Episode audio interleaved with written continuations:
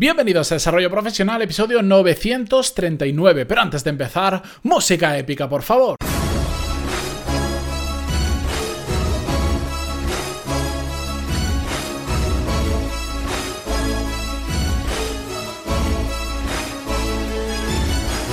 Muy buenos días a todos, yo soy Matías Pantaloni y esto es Desarrollo Profesional, el podcast donde hablamos sobre todas las técnicas, habilidades, estrategias y trucos necesarios para mejorar cada día en nuestro trabajo.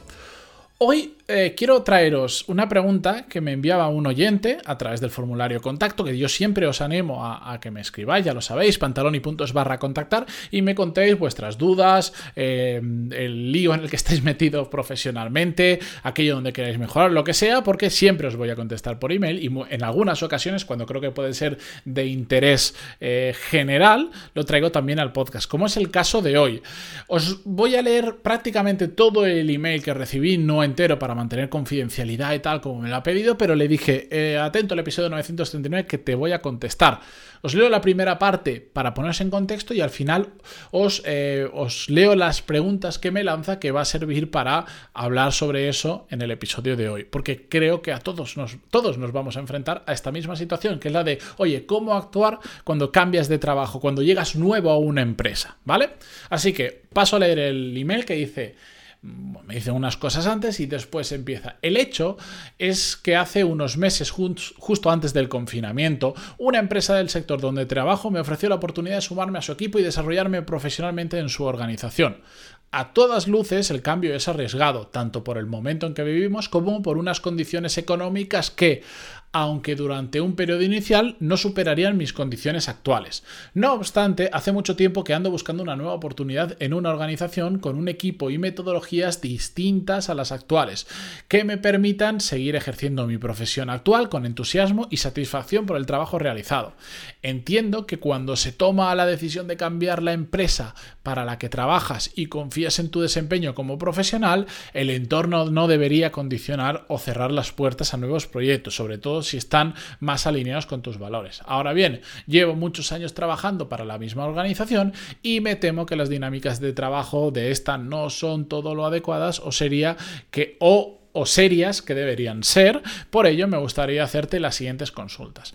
¿Qué consejo podrías brindarme para realizar una transición con éxito a un nuevo puesto de trabajo? ¿Qué aspectos crees que debería trabajar o tener en cuenta para conseguir encajar de la mejor manera entre mis nuevos compañeros y crear un buen ambiente de trabajo? ¿Cómo debería manejar las expectativas puestas en mí sobre mis resultados para no encontrarme el día de mañana con una situación comprometida?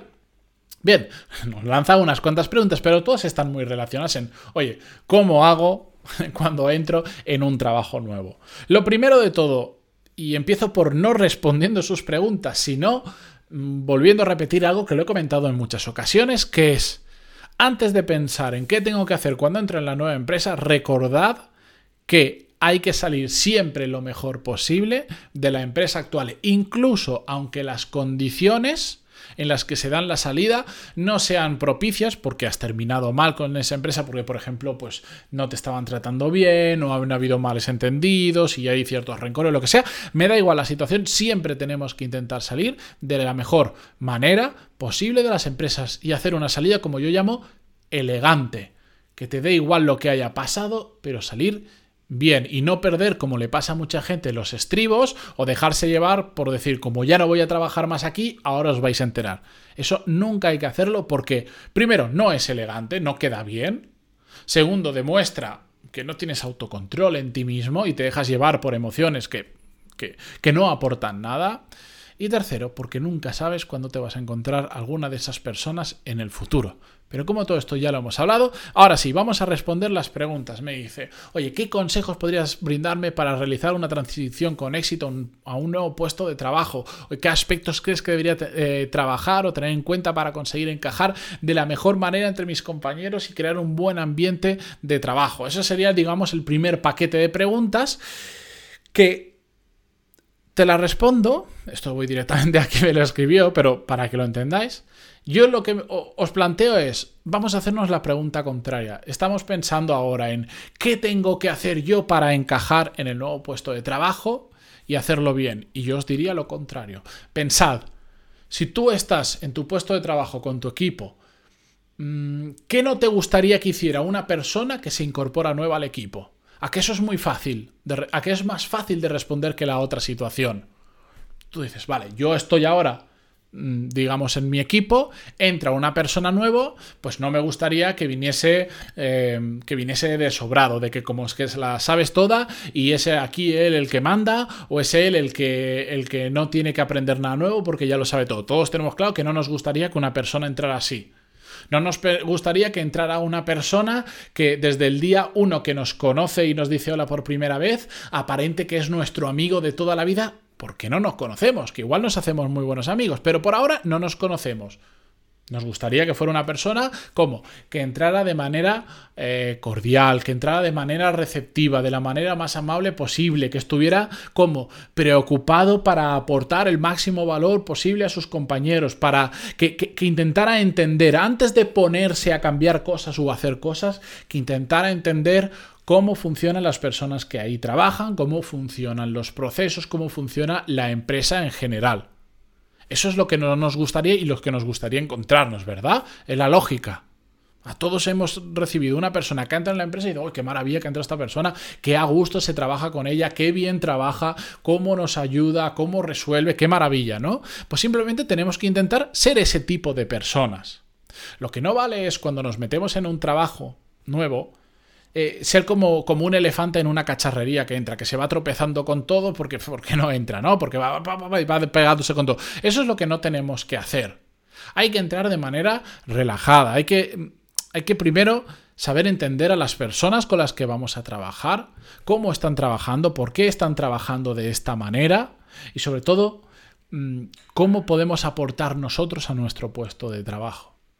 Y teniendo en cuenta que todo esto se basa mucho en relaciones humanas. Aunque estemos entrando nuevos en una empresa que es un ente que no existe, el que está sentado a tu lado es un humano. El que está al otro lado es un humano. Y tu jefe es otro humano. Si tienes personas a tu cargo, son humanos. Y a todos que nos gustan, las personas amables, las personas em, agradables con las que estar, las personas que se preocupan por nosotros, las personas que están atentas a lo que hacemos, que cuando les preguntamos algo mm, nos responden amablemente, son resolutivas, etcétera, etcétera. Pues nosotros seamos una de esas personas.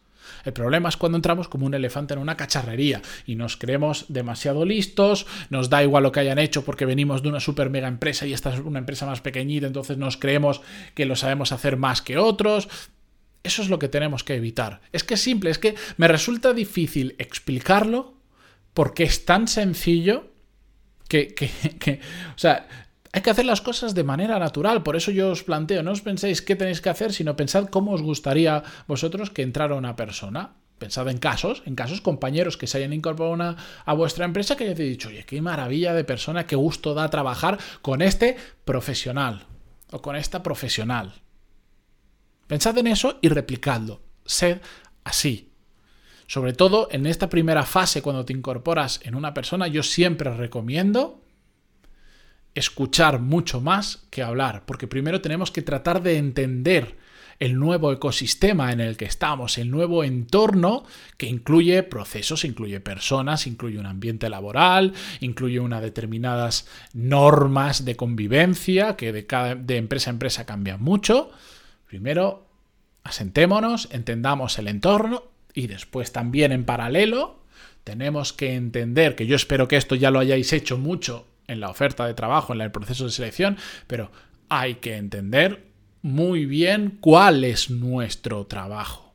Lo que pasa es que aquí nos está centrando más, pues oye, em, en, la parte más humana, en la parte más de, oye, ¿cómo hago con mis compañeros? Pero después hay otra pregunta que dice, ¿cómo debería manejar las expectativas eh, puestas en mí y sobre mis resultados para no encontrarme el día de mañana en una situación comprometida? Esto es muy simple. Lo primero que tienes que hacer es entender cuáles, esas cuáles son esas expectativas que han puesto en ti, cuáles son los resultados que esperan. Si no entiendes eso, ¿cómo vas a saber si vas por encima o por debajo?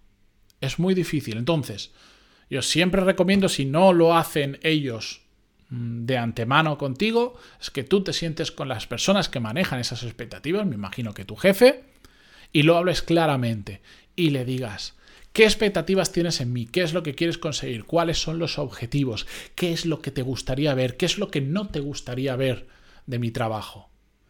Sí, simple y claramente así. Que hable esa persona, que te lo verbalice, que te lo diga. Y si además los objetivos mm, son serios, están bien marcados y pueden estar reflejados en papel para que para que, para que cuando te vayan a controlar esos objetivos eh, quede constancia de que son esos objetivos y de que no es otra historia mental, o sobre todo para que los dos tengáis claro que los objetivos son los mismos, porque una cosa es lo que uno dice, otra cosa es lo que el otro entiende, ya lo sabéis. Entonces, si todo eso está muy, muy claro, a partir de ahí el siguiente paso es empujar como una bestia. ¿Cómo hacer para que no haya problemas con las expectativas que se generaron y los resultados que das? Superarlas. Primero entenderlas y después superarlas. Si tú superas las expectativas que alguien tiene en ti, no puede salir mal. Es imposible. Otra cosa es que, uno, no sepas cuáles son esas expectativas y dos, no empujes lo suficiente para conocerlas. Que las expectativas son un poco más difusas de lo que te gustaría porque tu jefe no termina siendo claro, porque la conversación no ha sido tan profunda como a ti te gustaría, etcétera, etcétera. Empuja más yo sé que, bueno, pues ojalá te pudiera decir, no, esto con dos minutos al día trabajando lo tienes solucionado. La solución es el trabajo duro y el trabajo con cabeza. Pero la situación es ideal, es entender expectativas, entender objetivos, entender cuáles son los resultados a los que tienes que llegar y a partir de ahí empujar como una bestia. Pero empujar como una bestia siempre funciona, siempre, siempre. Pero si lo hacemos con la primera parte, mejor que mejor y sobre todo podremos empujar con mucha más cabeza que simplemente con trabajo duro. ¿De acuerdo? Así que esa es una de las maneras en las que todos nos deberíamos plantear entrar en una empresa. ¿Os he contado realmente algo que no supierais? Probablemente no. Lo que pasa es que, bueno, también vamos a hablar de esto en próximos episodios que he estado preparando. Tendemos a hacer las cosas más complicadas de lo que son. En inglés dicen back to basics, ¿no? De vuelta a lo básico. Pues mm, normalmente funciona muy bien. Con esto yo me despido hasta mañana. Gracias por estar al otro lado, mm, por estar en Spotify, Google Podcast, donde sea que lo escuchéis. Yo estoy encantadísimo mm, de, que estéis ahí y de compartir con vosotros todo esto y por supuesto también de leer todo lo que me enviáis y me escribís, que a veces me cuesta un poquito más porque me pilla con una carga un poco mayor de trabajo, pero contesto siempre al 100% de los emails. Hasta mañana. Adiós.